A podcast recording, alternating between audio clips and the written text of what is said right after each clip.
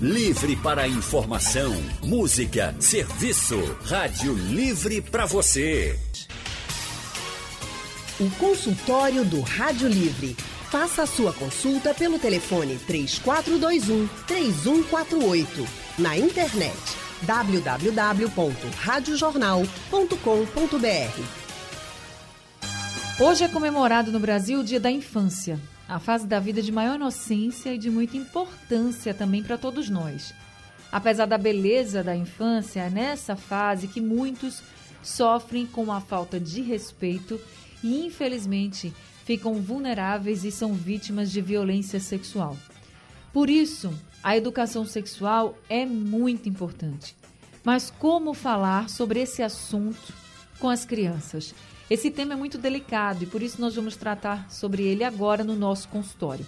E para nos dar orientações, convidamos Bruna Vaz. Bruna é psicóloga do Centro de Pesquisa em Psicanálise e Linguagem, CPPL, está aqui com a gente nessa tarde.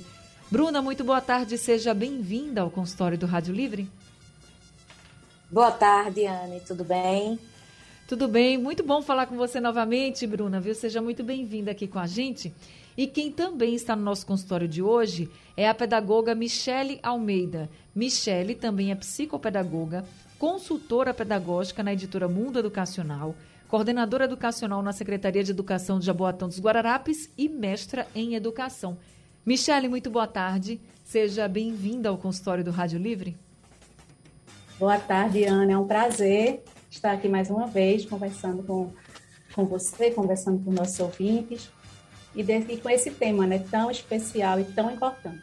Prazer todo nosso ter você aqui com a gente, porque a gente sabe o quanto a escola é importante nesse processo da infância e principalmente nesse processo de formação dessas crianças e adolescentes.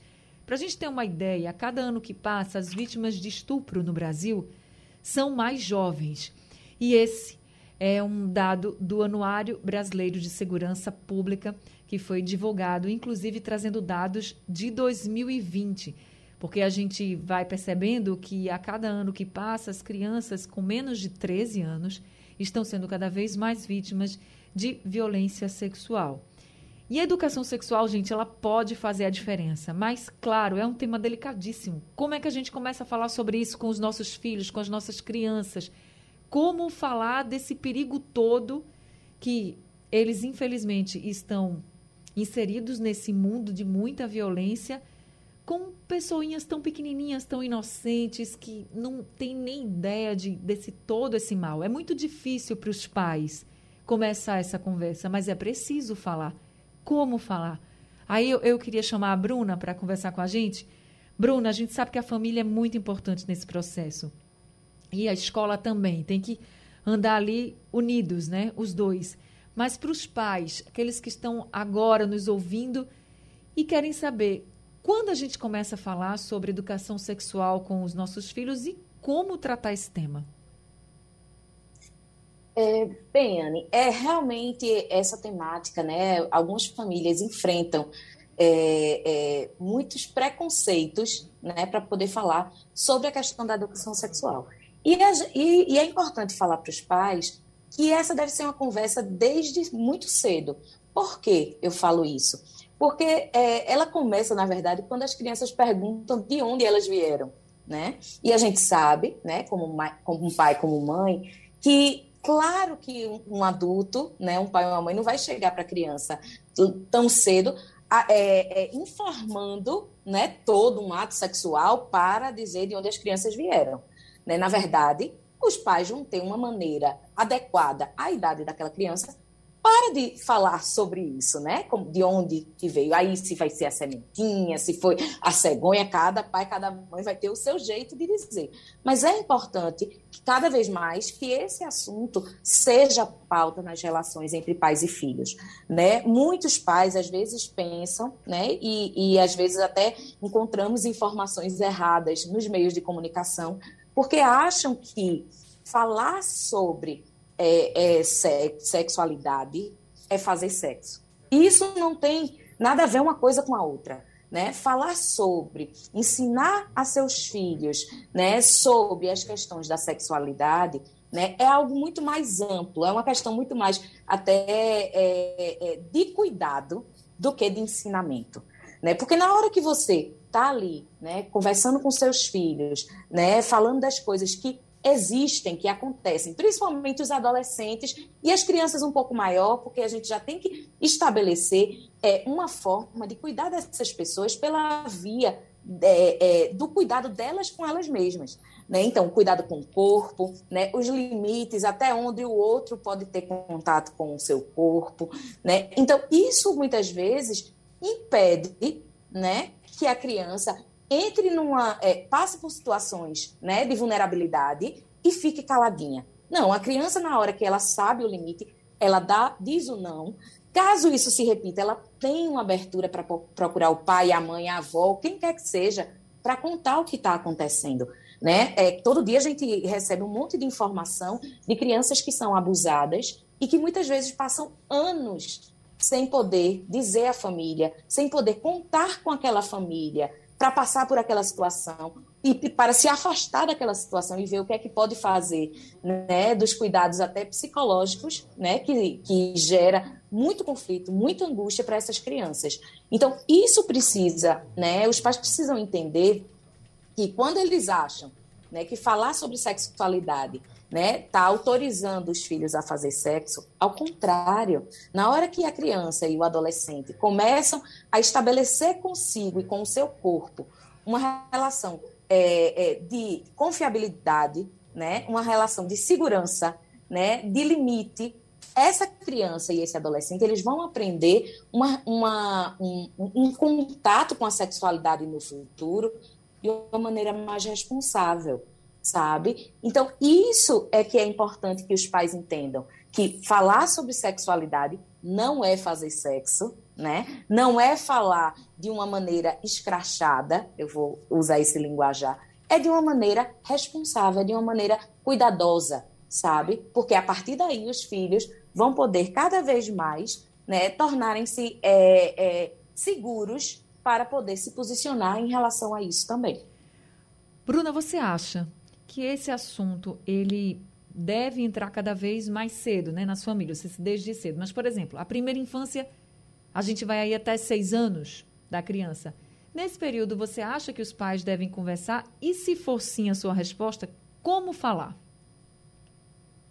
Bom, vamos, vamos por exemplo, é, é, com cinco, seis anos, a criança está ali, ela começa né, a tomar um banho sozinha, por exemplo. Sim. Né? Então, Nesse momento, os pais podem dizer: não, agora você pode, você mesmo vai lavar as suas, né? Porque é você que toca essas partes, os adultos não precisam, né, tocar na, na, no seu corpo, né? Então, é uma de falar sobre sabe, diferente, de que aquela parte do corpo precisa ser cuidada pela criança também, né? Que a partir dali a criança pode, né? Já pode fazer isso sozinha sem precisar que um adulto, né, esteja ali envolvida, por exemplo, nesses cuidados, né, de higiene, sabe? Então, assim, na hora que você fala isso para a criança, você já está estabelecendo um limite, né, para aquela criança, é, já está colocando para a criança que aquilo é uma parte íntima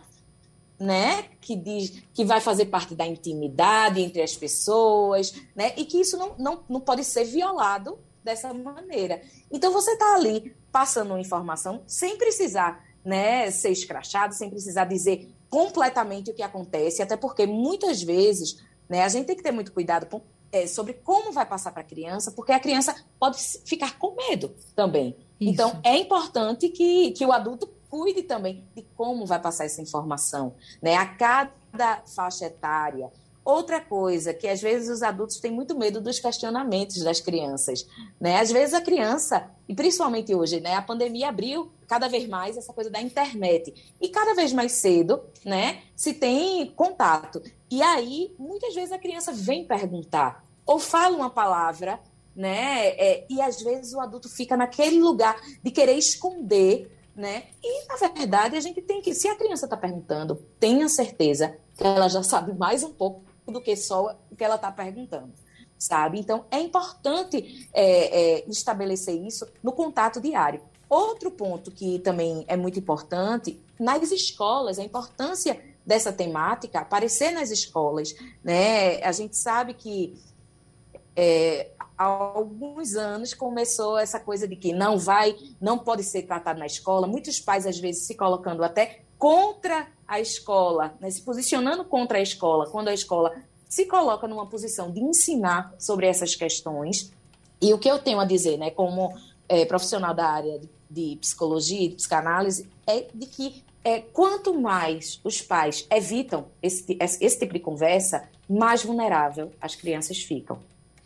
É verdade. Falando sobre o papel da escola, a gente tem um exemplo aqui recente que aconteceu aqui no Recife, que pode exemplificar muito bem essa importância da escola conversar e trazer os assuntos para a sala de aula, para o convívio dos estudantes. Vocês acompanharam aqui no Rádio Livre o caso de um homem que acabou, já tinha acabado o relacionamento, e aí foi no apartamento da ex-esposa, acabou tendo uma discussão, ele atirou na ex-enteada e depois ele tirou a própria vida. A ex-enteada foi socorrida, passou bem, foi liberada e ela deu uma entrevista. E na entrevista ela disse assim: que esse relacionamento do padrasto e da mãe tinha acabado depois que ela disse para a mãe que ele abusava dela. Pelas palavras dela, ele a observava, por exemplo, é, sem roupa. Isso a incomodava, ele tinha alguns atos libidinosos assim na frente dela, enfim. E ela falou na entrevista, que foi algo que marcou bastante, que ela só descobriu que isso era errado depois que ela aprendeu na escola que isso era errado. Que uma pessoa não podia estar tá vendo você, por exemplo, é, sem roupa, a pessoa não podia estar tá fazendo esses gestos obscenos, enfim. Ela disse que, quando, que isso durou anos e que ela achava que era normal, que a incomodava, mas achava que era normal, enfim, e depois da escola foi que ela viu que era errado e chegou a conversar com a mãe, segundo ela, foi esse o motivo da separação.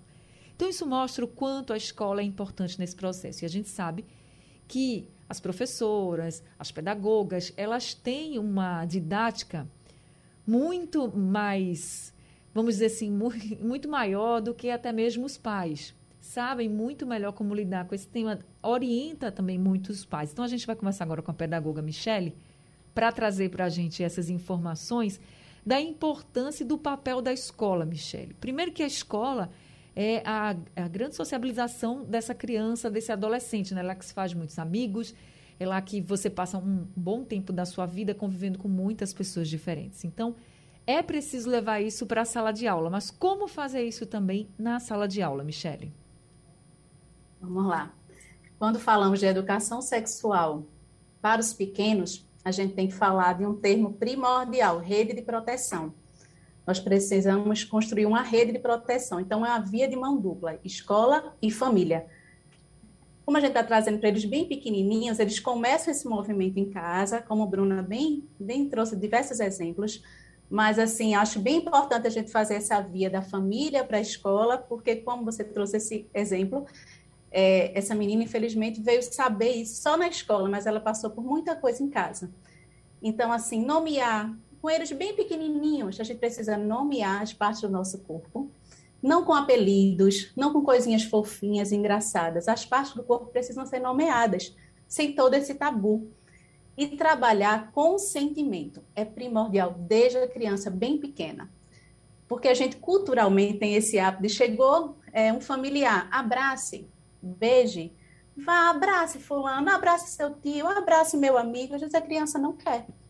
Então, a gente precisa é, trabalhar isso nas famílias e trabalhar bastante. As crianças precisam aceitar ou não. Saber o que é um toque carinhoso e um toque libidinoso, um toque malvado. Então, isso precisa ser ensinado desde pequeno em casa, para que as, que as crianças percebam. Na hora do banho, a mãe pode fazer uma brincadeira com a criança. Vamos tomar banho. Vamos ensaboar. Qual parte do corpo você está ensaboando? Quem pode tocá-lo? é você, o adulto pode tocar também nessa parte do corpo. Então, esse, esses conceitos precisam ser trabalhados desde pequenininho. Aí a gente vai fazer essa ponte para a escola. Porque a escola, a gente está com um universo cultural imenso.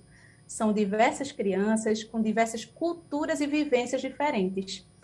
Então, a gente precisa também trabalhar a proteção da criança em relação ao adulto, mas em relação a outras crianças.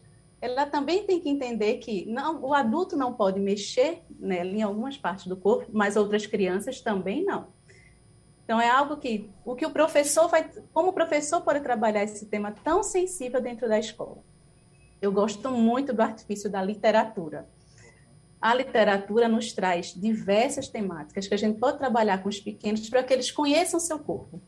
Tem um livro bem legal, eu trouxe aqui uma listinha, depois eu vou deixar para a gente poder deixar no Instagram para quem puder, quiser que procurar. É, Não Me Toca Seu Boboca. É um livro bem interessante, é uma coelhinha que ela tá, tá, tá, está trabalhando essas partes do corpo. Por que não me toca seu boboca? Que é uma pessoa que tá, quer importunar, quer tocar ela em algumas partes do corpo que não são é, devidas.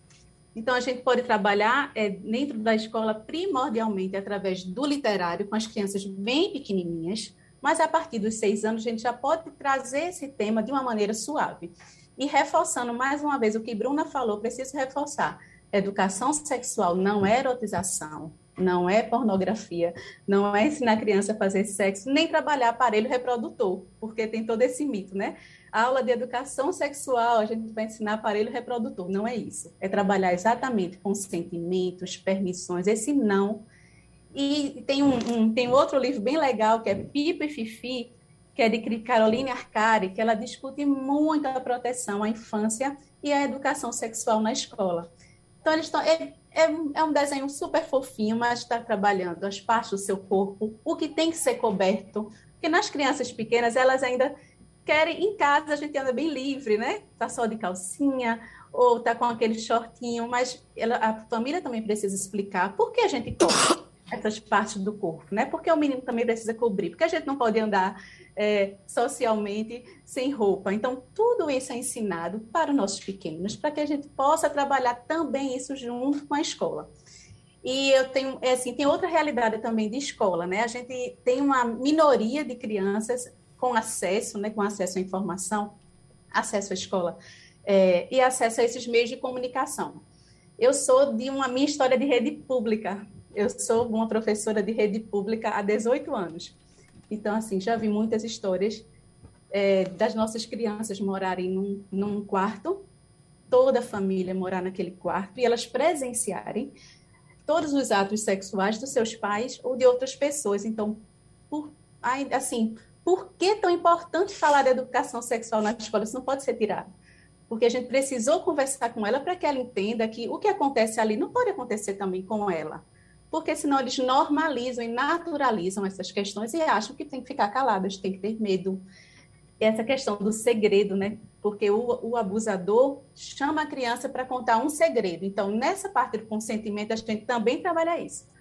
Por que segredo com uma pessoa que você não conhece? Então, assim, não é para ser segredo. Então, assim, tem pontos bem essenciais que a gente precisa tratar e é tão importante. Eu tenho uma listinha de livros aqui bem legais para a gente poder é, discutir com as crianças de uma maneira leve, de uma maneira respeitosa, e também não vai ferir essa questão familiar, que os pais se preocupam muito. O que, é que a escola vai falar que eu não vou falar em casa? Mas mais do que nunca, a gente precisa trazer isso para casa e para dentro da escola, porque pelo motivo que você trouxe inicialmente para a gente, né? Esse motivo tão grave que essa menina teve que, infelizmente, passar por um trauma para poder falar, né? Falar é o que passou, falar o, o que fizeram com ela. É verdade. A gente vai continuar conversando sobre isso aqui no consultório. Consultório do Rádio Livre hoje falando sobre a importância de tratar sobre educação sexual com crianças, com adolescentes e como uma forma de combate à violência sexual infantil. Nós estamos conversando com a psicóloga Bruna Vaz e com a pedagoga Michele Almeida. Já temos ouvintes aqui com a gente, o Andrade de Rio Doce está ao telefone. Andrade, boa tarde, seja bem-vindo ao consultório do Rádio Livre. Boa tarde, minha querida Anne Barreto. Qual a importância desse consultório de hoje, gente, para as famílias? Simplesmente maravilhoso o tema. Simplesmente fantástico. Doutora Michele, doutora Bruna, muito boa tarde. Boa tarde. Olha, boa tarde. bom, eu, eu tenho 61. Venho de uma época que essa relação de nudez e de ensino sexual dentro da família era muito complicada. Eu me lembro de apenas ter visto meu pai uma vez e minha mãe nunca. E assim continua. Nunca. Tá? Já minha mãe também veio de uma outra época que aí sim a coisa era de grave a gravíssima, essa coisa de falar a respeito de, de nudez, de orientação sexual. É, conheço pessoas que encaram a nudez no lar como uma coisa natural, uma coisa benéfica à criação dos filhos. Aí eu perguntaria às, às doutoras Michele e Bruna, qual o benefício que a nudez no lar, na hora do banho, no convívio familiar, na hora de dormir, pode trazer à criança e ao adolescente? Obrigado, queridos. Obrigada, Andrade. Bruna, você pode responder o Andrade? Posso sim, Anne. Veja, Andrade, é, eu a forma que a gente cada vez mais vê e se posiciona, né, na psicologia, na psicanálise, é que precisa ter exatamente os limites, né, o, o contrário. Eu acho que a criança precisa também né, ter contato a esse leis, é, não, é, não precisa ser algo tão naturalizado e banalizado, né? Claro que a criança, quando é ali pequenininha, esse, essa coisa de poder saber nomear as partes, né? Entender, é, é, é, aprender sobre isso, bem. Mas eu acho que cada vez mais, né? A gente está vendo a necessidade também de dar alguns limites, no sentido assim, para que banho todo mundo junto, né? O banho é aquele momento íntimo que é da criança, né? A partir ali dos 5, 6 anos que está aprendendo, chega uma hora que assim, não, não precisa ninguém entrar no banheiro, já, a criança já sabe. Então, essa, essa coisa da nudez. De poder dizer à criança, não, não vai ficar de calcinha ou de cueca a tarde todinha pela casa. Coloca um, um, uma bermuda, eu sei que é calor, mas uma bermuda, né, nas meninas, ali uma roupa mais é, fresquinha, mas também, porque isso precisa. A criança vai aprendendo com esses exemplos, né? Se os adultos ficam pelados pela casa, a criança vai aprender também a também querer ficar pelado pela casa, né? Então eu acho que é importante estabelecer esses limites. Outro ponto que está muito próximo disso aí, né? É, a colega até trouxe esse, o exemplo da família toda que mora num quarto só, né? E a criança de certa forma, tem, tem acesso né, às relações sexuais dos adultos. Mas eu, eu chamo atenção para um, um, fato de que, assim, sim, essa é uma realidade de algumas famílias, né? Por outro lado, existem famílias que não é, não vivem essa realidade e mesmo assim, né, os filhos estão é, crescendo e os pais continuam deixando os filhos dormirem na cama ou no quarto do casal. Eu sei que para as crianças a cama da mamãe e do papai é uma maravilha, né? Sempre as crianças faz, demandam um pouco com isso. Ah, mas só um pouquinho, deixa só hoje. Eu acho que uma coisa é isso ser vivenciado. Ah, uma vez, porque a criança estava doente e aí os pais ficaram preocupados. Outra coisa é isso fazer parte da rotina, né? Eu acho que na hora que você diz ao seu filho, não, vai para sua cama, né? Você também está ali dando alguns limites, né? Porque ali é o quarto do casal, ali é um espaço, né, privativo. Agora a gente sabe que isso não é a realidade de todo mundo, infelizmente, né? É, quantas e quantas famílias vivem todo mundo num, num vão só, né, da casa. Mas cada vez mais assim, mesmo para essa família, né, seria importante tomar os cuidados, né? Quando aquilo é quando a relação sexual vai acontecer, que isso se, se tente ser em outro momento, né, em que as crianças não estejam, ou em outro lugar.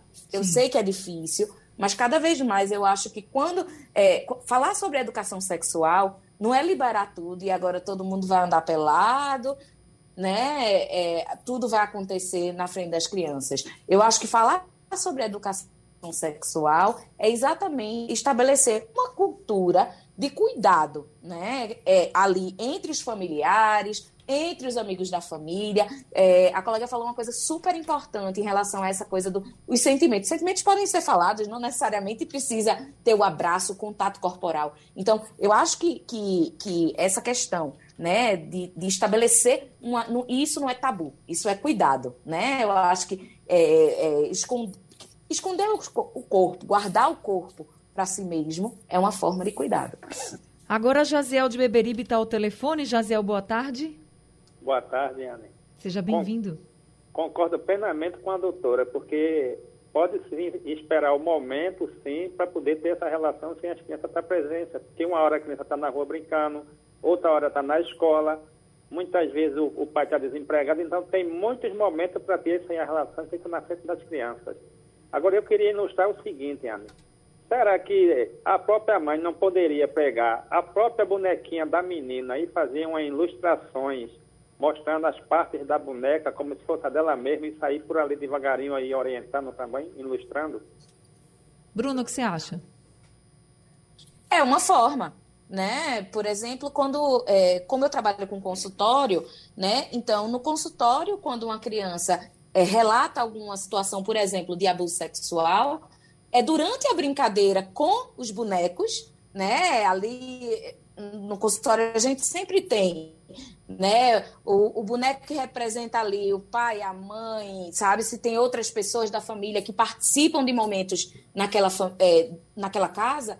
Então, assim, é durante a brincadeira também que muitas dessas conversas né, acontecem com os pequenos. Né? Então, é, não necessariamente tem que ser em loco, né, é, é, expondo os corpos. Mas, assim, ao mesmo tempo, assim, eu, eu queria falar que também é, eu não estou aqui é, repudiando nem dizendo que não pode ser de outras formas. Eu estou aqui colocando a importância de falar sobre a educação sexual e que os adultos têm outras vias de falar que não necessariamente em, em loco, né? Isso. E aí, Carlos Jardim Atlântico também está com a gente ao telefone para participar do consultório. Carlos, muito boa tarde, seja bem-vindo. Boa tarde, Anne. Boa tarde, doutoras. É, estão é, falando tarde. muito das crianças, né? Eu, eu entendo, eu já. Eu sou avô, né? Então minha preocupação é a seguinte: hoje, os meninos com 12, 13, 14 anos, eles já têm uma visão diferente do que a gente vê hoje das crianças que vocês estavam falando. E hoje eles usam a internet, usam tudo. E usam aquela parte de você se mostrar para seus colegas. Então, independente de ser menina ou menino, dependendo Sim. da idade, às vezes o menino é mais inocente, a menina é mais inocente. E é complicado. Eu sou avô, eu escuto dos pais reclamando. Você está fazendo, não pode fazer isso. Eu reclamo, tanto para a menina como para a menina. Mas como é que a gente pode controlar isso diante de uma internet tão complicada no mundo, até para os adultos? Bruna, eu acho que essa também é para você, orientar a esse avô.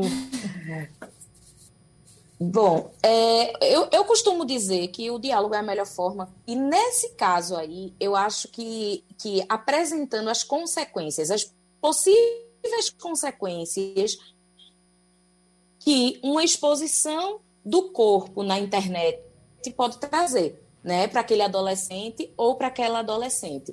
É, muitas vezes o, o adolescente, é, que é natural da idade, né, vive um, um certo, isso nunca, que nada, o avô, o pai, a mãe não sabe de nada.